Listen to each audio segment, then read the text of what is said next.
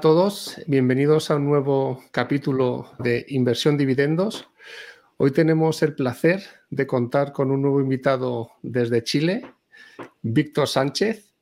Víctor eh, es de formación ingeniero eléctrico por la Pontificia Universidad Católica de Valparaíso y luego, a lo largo de su trayectoria profesional, después de ejercer como ingeniero durante 10 años, creo, eh, dio un cambio a su vida y actualmente se dedica a ser coach en finanzas personales.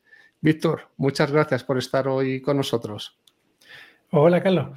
Muchas gracias a ti por la invitación. Un placer estar aquí en este canal que, que, es bastante reciente. Sí, así que muchas felicitaciones por animarte a esta instancia. Siempre, siempre son necesarias, así que contentísimo. Fenomenal. Aquí estamos tejiendo una relación España-Chile contigo, con Álvaro y con alguna otra persona que ya veremos un poquito más adelante. Pero cuéntanos, ¿quién es, para que te conozcan desde aquí, desde España, también en Chile, eh? también hay que ir haciendo esta educación financiera, ¿quién es Víctor Sánchez? Háblanos un poco, bueno, aparte de la formación, cómo te hiciste ese cambio de ingeniero a coach en finanzas y, poco más. A ver, eh, yo me considero ¿eh? una persona totalmente común, normal, que en algún momento de su vida tuvo un, hito que tenía que ver con la jubilación, la pensión de mi madre y de mi suegra. Y ahí me empecé a interesar por este mundo de las finanzas. Eh, me devoré todos los libros y cursos que habían y finalmente inicié este camino a la independencia financiera. Y llegó un momento donde me apasionó tanto que quise enseñárselo a otros. Para mí, el, el educarse financieramente cambió literalmente mi vida y quería que otras personas pudiesen sentir esa, esa paz financiera que implica tener todo, todo bajo control. Y ahí fue donde me reinventé, luego de 10 años ejerciendo la ingeniería eléctrica, a ser coach financiero. Y de hecho escribiste hasta un libro que lo tienes en Amazon. Luego pondremos la referencia en los comentarios. Correcto, de hecho son tres libros. Ese fue el primero. Wow. Y luego con el paso del tiempo fui sacando otros porque los libros a mí me cambiaron la vida. O sea, yo creo que muchos quizás de los que nos siguen partieron con los clásicos, ¿cierto? Padre rico, padre pobre, Los secretos de la mente millonaria. Y hay mucho, mucha literatura y a mí realmente me, abrió la mente y dije, le quiero devolver la mano al mundo de la misma manera como yo la recibí, que fue a través de un libro, y así nació ese, ese primer libro. Entonces, estás comentando que te acercaste a todo este mundo de la libertad financiera, independencia financiera, a raíz de las pensiones, eh, eh, bueno, de tu madre, de tu suegra. Eh, ¿Fue por esto, por lo que te dijo, lo que te hizo clic? Tengo que aprender más sobre independencia financiera porque esta situación necesitamos arreglarla o, a mí me gustaría personalmente que fuese mejor. Así fue. Le, le tocó hacer el proceso de jubilar a mi suegra primero, luego a mi madre, y ellas ambas son profesoras, por lo tanto partieron una carrera profesional desde muy abajo y luego obviamente fueron ascendiendo en la escala profesional, y eso se da en muchos empleos. El tema era que, claro, de pasar, por ejemplo, de, ganar, no sé, 3.000 euros al mes, la pensión era de 350, 400 euros. Madre mía, o sea, como, un, como un 10%, un 15%. 15% más o menos. Y ahí junto a mi, a mi señora, a mi esposa, dijimos, no, esto no puede ser. Si seguimos el mismo modelo que siguieron ellas y que sigue la mayoría de las personas, vamos a obtener los mismos resultados. Y ahí fue cuando dijimos, tenemos que hacer algo distinto. No teníamos idea qué hacer, no conocíamos nada de inversión. Eh, y ahí fue que empezó este, este camino.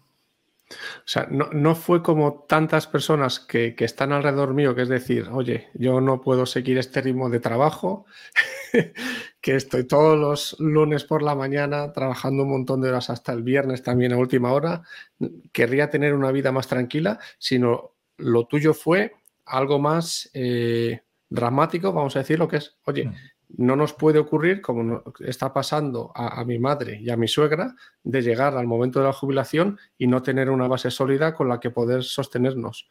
Y eso fue cuando dijiste, a partir de ahora tengo que ver qué hacer para que la pensión sea mucho más robusta. Así fue. Y eso después desencadenó en enterarnos de que existe este concepto de la libertad o independencia financiera. Para nosotros primero era tener una buena, un buen retiro, una buena pensión. Ese fue el, primer paso. Y luego nos enteramos que tú tenías la opción de retirarte antes. Y ahí sí entra en la, ecuación todo el tema del desencanto laboral y, todo lo demás. Pero, pero ese fue como ya el, segundo paso.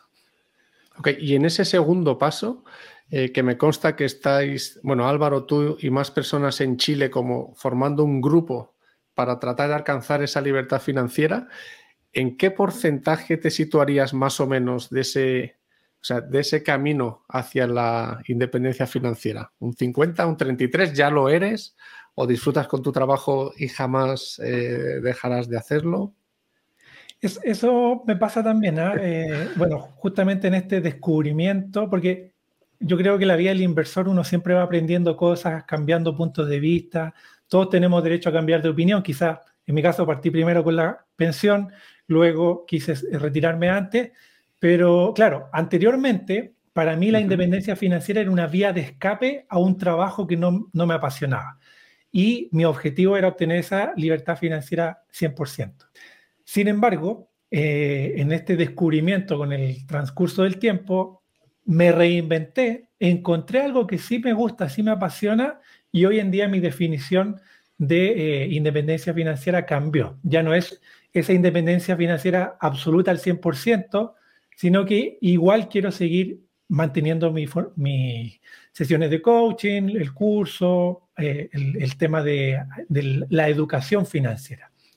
Hoy día, si yo me pongo respecto a la independencia financiera total, yo diría que vamos entre un 50 y un 60% si me posiciono en una independencia financiera más bien eh, parcial, yo diría que estamos casi listos, 90, 95% por así decirlo, según nuestras estimaciones de ingresos. Porque además a mi esposa, a mi señora, le pasa exactamente lo mismo. Ella no se imagina no ejerciendo su profesión, le, apasiona muchísimo.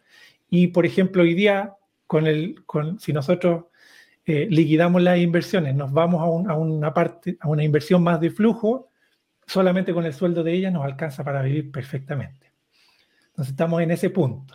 Estáis más o menos, y sois de la misma eh, opinión que Álvaro López, nuestro mm. compadre Álvaro, porque él está ya muy cerca también de la libertad financiera, pero no va a dejar de trabajar. No se va a ir a, tirarse a una playa en Cancún sin hacer nada, sino que va a seguir trabajando en sus proyectos, que yo creo que es realmente lo interesante. Es decir, no se trata de, llegar a la libertad financiera y tener un seguro médico y, no hacer nada, estar tirado en una playa o estar tirado en la cama viendo series de Netflix, sino tener motivaciones, hobbies que te permitan seguir disfrutando Sí, y aparte, aparte que esa libertad te da la opción de tú poder elegir qué proyectos quieres hacer, elegir con qué personas quieres trabajar, elegir quizás en qué país o en qué lugar quieres hacer e-, ese trabajo.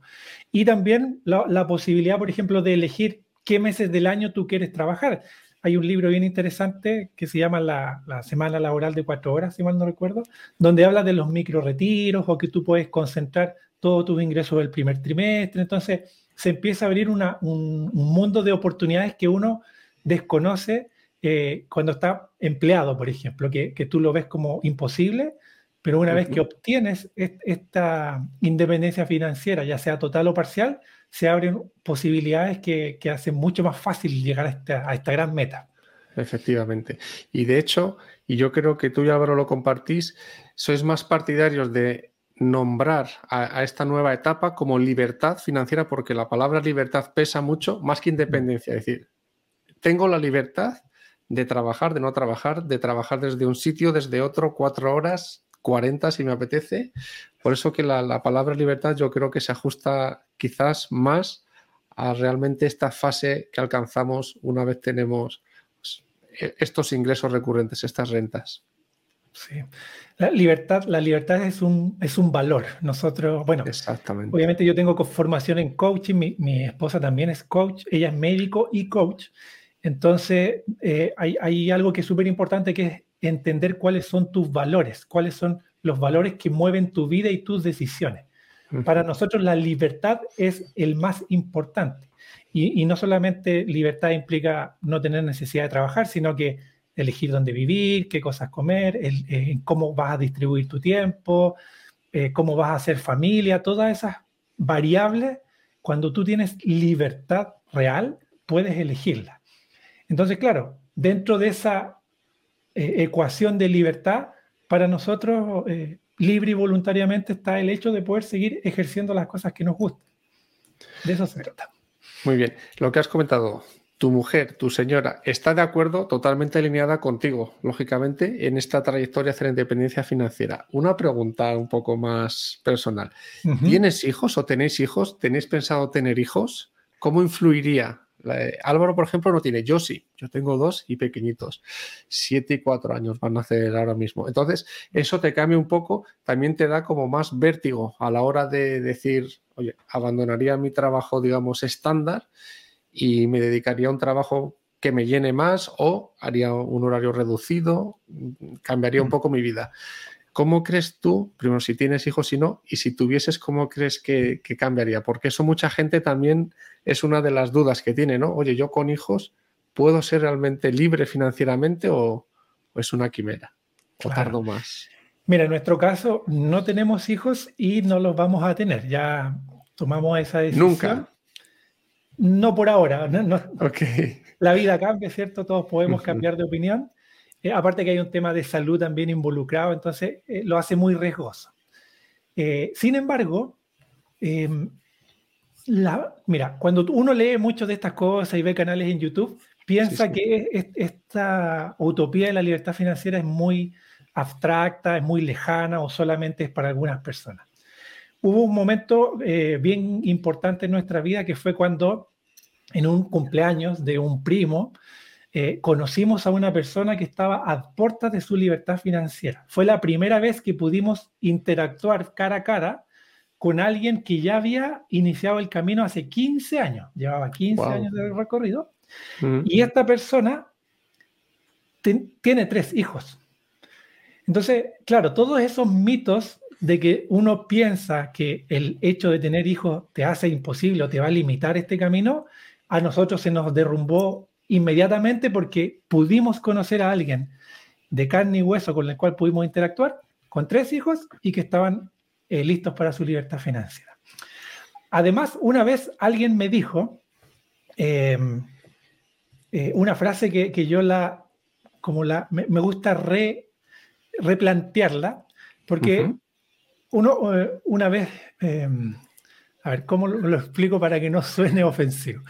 Pero cuando uno dice, mira, no quiero tener hijos, claro, y, te decían, bueno, nunca vas a saber lo maravilloso que es tener hijos. Y yo le dije, sí, es verdad. Eh, y para mí los hijos son mi motor, mi energía. Y yo le dije, exacto, tú tienes esa ventaja que yo no tengo. Y fue como, ¿cómo? O sea, siempre es, tú porque no tienes hijos tienes más ventaja. Yo les digo lo contrario. Ustedes que tienen hijos tienen mucha más convicción, determinación, una razón mucho más grande para poder alcanzar esa libertad financiera que quizás yo. Entonces, así como los hijos son el motor de la vida para muchas personas, lo puede ser también para llegar a esta condición, para dedicarles más tiempo, para estar en los momentos clave. Eh, así que para todos quienes creen que los hijos son un impedimento, eh, los invito a que lo vean de manera contraria, opuesta. Son el motor, la fuerza, la energía que los va a ayudar a lograrlo. Absolutamente, totalmente de acuerdo. Y, digo más, también aquellas personas que digan, ya es que tenía que haber empezado de joven con, a invertir para el interés compuesto, ya no voy a llegar a la independencia financiera nunca. Esas personas también si tienen hijos, eso les puede hacer que decir, vale, yo a lo mejor no llego ya a la independencia financiera, pero sí voy a construir una cartera que se la voy a dejar en herencia a mis hijos y eso también les ayuda, también ejerce de motivación muy importante para que ellos se involucren en, esta evolución de la inversión hacia esa independencia financiera.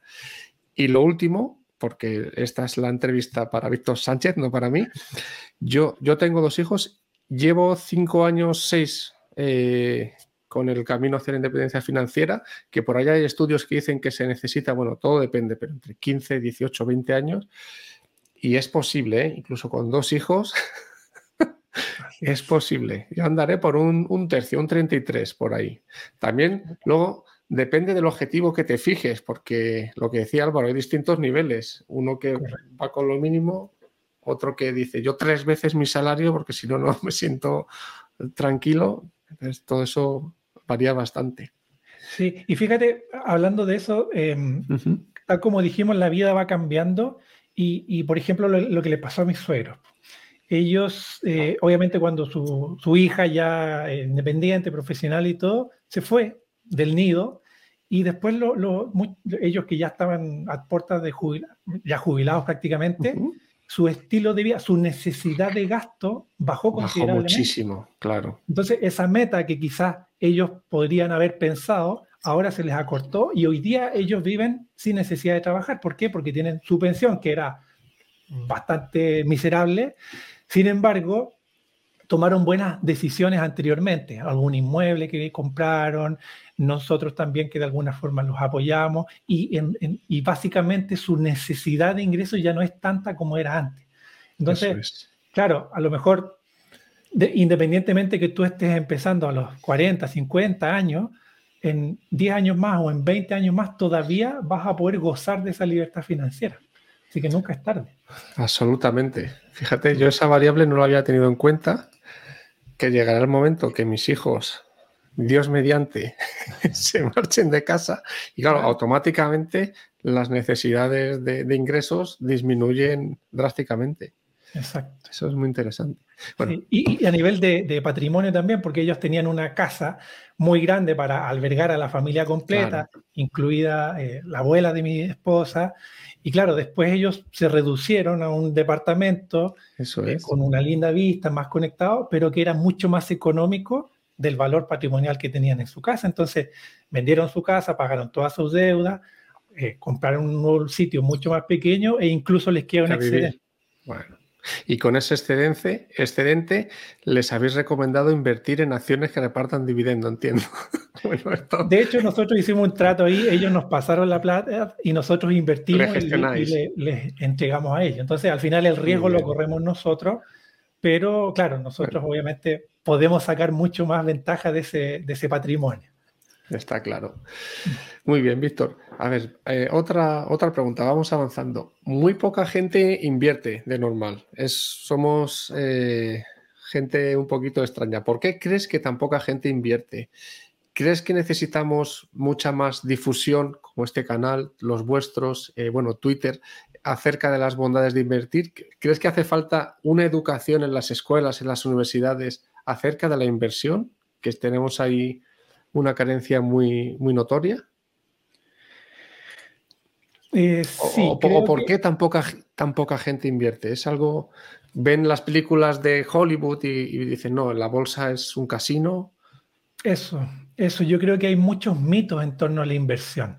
Mitos como, por ejemplo, que es muy riesgoso, efectivamente. Eh, mitos con que, por ejemplo, se necesita demasiado tiempo. Ese también era un mito que yo tenía y que finalmente lo, logré desmentir bajo mi experiencia. Eh, mitos que se necesita mucho dinero para poder invertir. Y la verdad es que hay tantos conceptos como el interés compuesto, bolas de nieve, eh, paso a paso, ¿cierto? Y también esa, yo creo que algo muy importante que tenemos como sociedad es la inmediatez que queremos en todo. O sea, cada vez el mundo es más inmediato, queremos resultados de un día para otro y, e invertir es efectivamente una maratón a largo plazo. Por lo tanto, muchas personas se desaniman o se desalientan a iniciar en este mundo. Pero yo encuentro que son mitos, son mitos y efectivamente yo estoy convencido de que mientras más educación financiera tengamos, mejor calidad de vida van a tener las personas. Así nació este proyecto y, y así también lo vivimos nosotros. Ahora, pues, aquí pueden haber eh, temas medios conspiranoicos, ¿cierto? Podemos entrar a debates políticos y todo, pero yo estoy convencido de que el sistema nos quiere ignorantes y por lo tanto, por eso no se educa financieramente quizás como, como se debiese. Así que finalmente tenemos que empezar a forjar nuestro propio camino, simplemente. Absolutamente de acuerdo. Eh, y no es que en Chile no haya educación financiera o en España o en Estados Unidos, es que no hay educación financiera que yo sepa en ningún país, con lo cual sí, es como el sistema el que quiere que no, que no sepamos estas cosas. A ver, eh, luego hay ciertas personas eh, de cara a invertir que se excusan en que, oye, Víctor, es que tengo este salario y es que no me llega para invertir, no, no tengo suficientes ingresos como para dedicar una parte para invertir.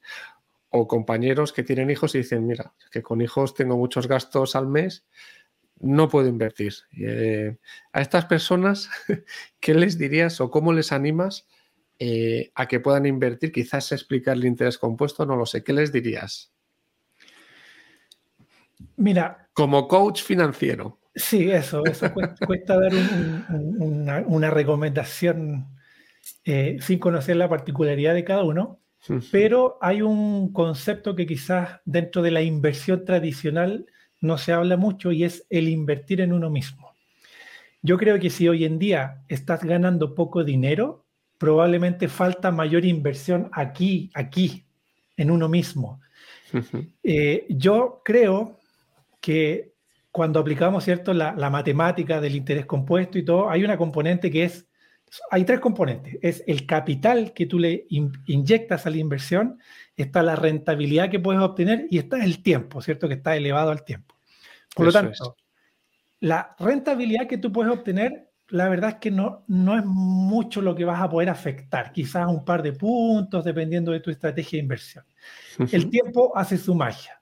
Por lo tanto, independiente de tu situación económica, lo más importante es partir lo antes posible. Eso va a ser la diferencia. Y la otra variable, que es el capital, yo creo que es muy importante. Si tú tienes la capacidad de generar mayor ingreso y eso obviamente que no que tu costo, tu estilo de vida no vaya aumentando proporcionalmente, sino que lo mantengas pareja mientras subes tu ingreso, toda esa diferencia la puedes invertir y eso hace mucho más rápido este camino. Entonces, una de las primeras inversiones que yo le recomendaría a esa persona antes de cualquier instrumento financiero, y, eh, bienes inmuebles, bolsa, lo que sea, es invertir aquí y aquí en uno mismo. Y eso como resultado va a ser quizás a que te animes o te atrevas a tener un negocio en paralelo, a cambiar de empleo a algún lugar donde te valoren más, quizás tener una formación específica para acceder a un mejor puesto y todo eso finalmente te va a permitir poder invertir más capital. Eh, e-, eso yo diría que, en algún momento me costó mucho entenderlo y hoy día eh, estoy convencido de que mientras más dinero uno gana, más fácil es lograr este camino. Absolutamente. E incluso eh, personas que ganan mucho dinero, por lo que has comentado tú antes, de que queremos todo muy inmediato, mm. incluso con mucho capital inicial, lo ven muy lento. Dicen, va, pero es que estoy ganando muy pocos dividendos, estoy metiendo mucho capital y, lo quieren todo para nada, uno dos años ya, cinco máximo, llegar ahí. Eso no es así. Luego también enganchando con un libro que recomendaste tú, Álvaro, de Get, Get, eh, Get Rich with Dividends, de Mark Lechtenfeld, creo que ese es el apellido, es súper difícil de pronunciar. Hay, una estadística que a mí me, gusta mucho, que dice, una persona invirtiendo mil dólares al mes, por poner un número redondo, mm. desde los 21 años hasta los 30, y ya deja de invertir después de los 30, obtiene la misma, la, misma rentabilidad a los 60 años que una persona invirtiendo desde los 31 hasta los 60, también mil dólares eh, durante todos los meses. De ahí la importancia y, del interés compuesto de invertir cuanto antes mejor para dejar que el tiempo haga su magia. Pero esto es que es muy difícil de asimilar y de entender. Tú lo puedes entender en, las, en la hoja Excel, lo entiendes, dices, sí, mm. este año el que viene y luego ya empieza como a subir logarítmicamente. Pero es ahí la impaciencia, te pones a implementarlo, pasa un año, pasa dos, pasa antes y esto, esto, el Excel sí que me dice que a los 15 años esto sube, pero es que llevo tres años y aquí esto no avanza y la gente no es consistente. Yo creo que eso es lo que se viene un poco abajo. Sí, sí, el tiempo es fundamental. Yo hoy día recién, luego de siete, casi ocho años, recién estoy viendo los primeros frutos de las decisiones que tomamos hace ocho años. Entonces, e, es. un, proceso lento. ¿Se puede acelerar? Sí, ganando más. Exactamente. Y luego hay otro comentario que soy, yo lo oigo mucho por aquí, es, yo no quiero ser el más rico del cementerio porque Imagínate, mañana te atropella un coche, tienes un accidente y se acabó, con lo cual voy a no a invertir, sino voy a gastar todo lo que recibo y vivir lo mejor posible hoy, no en el futuro. También hay gente que tiene esa mentalidad y con la cual va a ser muy difícil el poder transmitirles esta, esta inversión a largo plazo. Pero bueno, ahí ya cada uno que tome sus, sus decisiones. Exacto, exacto. Ahora, yo diría que estadísticamente cualquier persona puede salir y ser atropellada y, se acabó, pero ¿cuál es la probabilidad, por ejemplo, que lleguemos a jubilar? Es muchísimo más probable que nos toque llegar a viejos y quizás pobres a que nos pase algo como lo que muchos mencionan. Entonces, claro, ¿puede pasar? Sí, puede pasar. Y efectivamente, como puede pasar, también siempre hay que reservar algo para disfrutar. O sea, no se trata de vivir la vida como si uno fuese millonario, como si se fuese a morir mañana, pero sí disfrutarla. Y, la verdad es que hay muchas cosas en la vida que cuestan muy poco dinero. Eh, y, yo creo que ahí la, publicidad, el marketing, ¿cierto? Nos, nos hace mucho daño en ese sentido. ¿no? Que queremos todo inmediatamente, lo mejor, la tecnología de punta, siempre nos estamos comparando con el resto. Y justamente por eso digo que la inversión en uno mismo es muy valiosa, porque cuando tú te aprendes a conocer, sabes las cosas que son realmente importantes para ti, todo lo demás lo, desechas. Y es más fácil poder apegarte a un plan, poder eh, tener claro cuáles son tus objetivos y en función a eso buscar el balance perfecto entre disfrutar y eh, pensar en el futuro. Un vídeo que puso Álvaro que a mí me hizo también clic que fue cuando el CEO de Apple, que ahora mismo es Steve Jobs, hombre, el CEO de Apple, cuando estaba a punto de morir con un cáncer terminal que ni todo el dinero del mundo le podía salvar, él ahí se dio cuenta. Al final, todo lo material, todo este marketing, todas las necesidades que nos crean, pues bueno, las empresas que están interesadas y demás, no sirve para nada. Lo más importante que él vio en ese momento es el cariño de las personas alrededor. Y le daba igual todo lo material en ese momento. Y ahí te das cuenta de verdad que es lo importante. Y yo lo comparto con Álvaro también, por ejemplo, el, el ir a tomar unas cervezas con unos, con unos amigos, el tomar un café, como él decía, por la mañana con mi esposa dos horas. El, el poder tener estas pequeñas cosas que realmente te llenan es bien barato. No se necesita gastar prácticamente nada. Y, y, es eso realmente lo que llena. Pero vivimos, eh, es verdad, en el sistema, de nuevo, que nos hace, nos genera todas estas necesidades artificiales. Una vez en un libro leí eh, lo, que se conoce como la triada del éxito, que es el libro de La vía rápida del millonario, de MJ de Marco. Y dentro de esa triada del éxito, él hablaba de tres cosas. La salud, las relaciones y la libertad. Para mí la salud es un pilar fundamental. Mi esposa es del área de la salud. Ella tiene una enfermedad bien eh, compleja, incurable y que la única forma de mantenerla es a través de un buen estilo de vida. Deporte, alimentación, cero estrés, buen dormir. Las relaciones, tener amigos, comunidades, familia que te quiera, hermanos, hermanas, colegas, eso es muy valioso y de hecho justamente cuando, cuando ya la vida se nos va, siempre pensamos en las personas que nos acompañaron. y luego está la libertad. Y la libertad, una parte es el dinero, pero también la otra parte es el tiempo, en qué trabajo estar y todo lo demás. Entonces, si, si, si tomamos como referencia esta triada del éxito, la parte es una parte solamente, pero sí ayuda a poder desenvolverte mejor en todas las otras áreas. Fantástica reflexión, Víctor.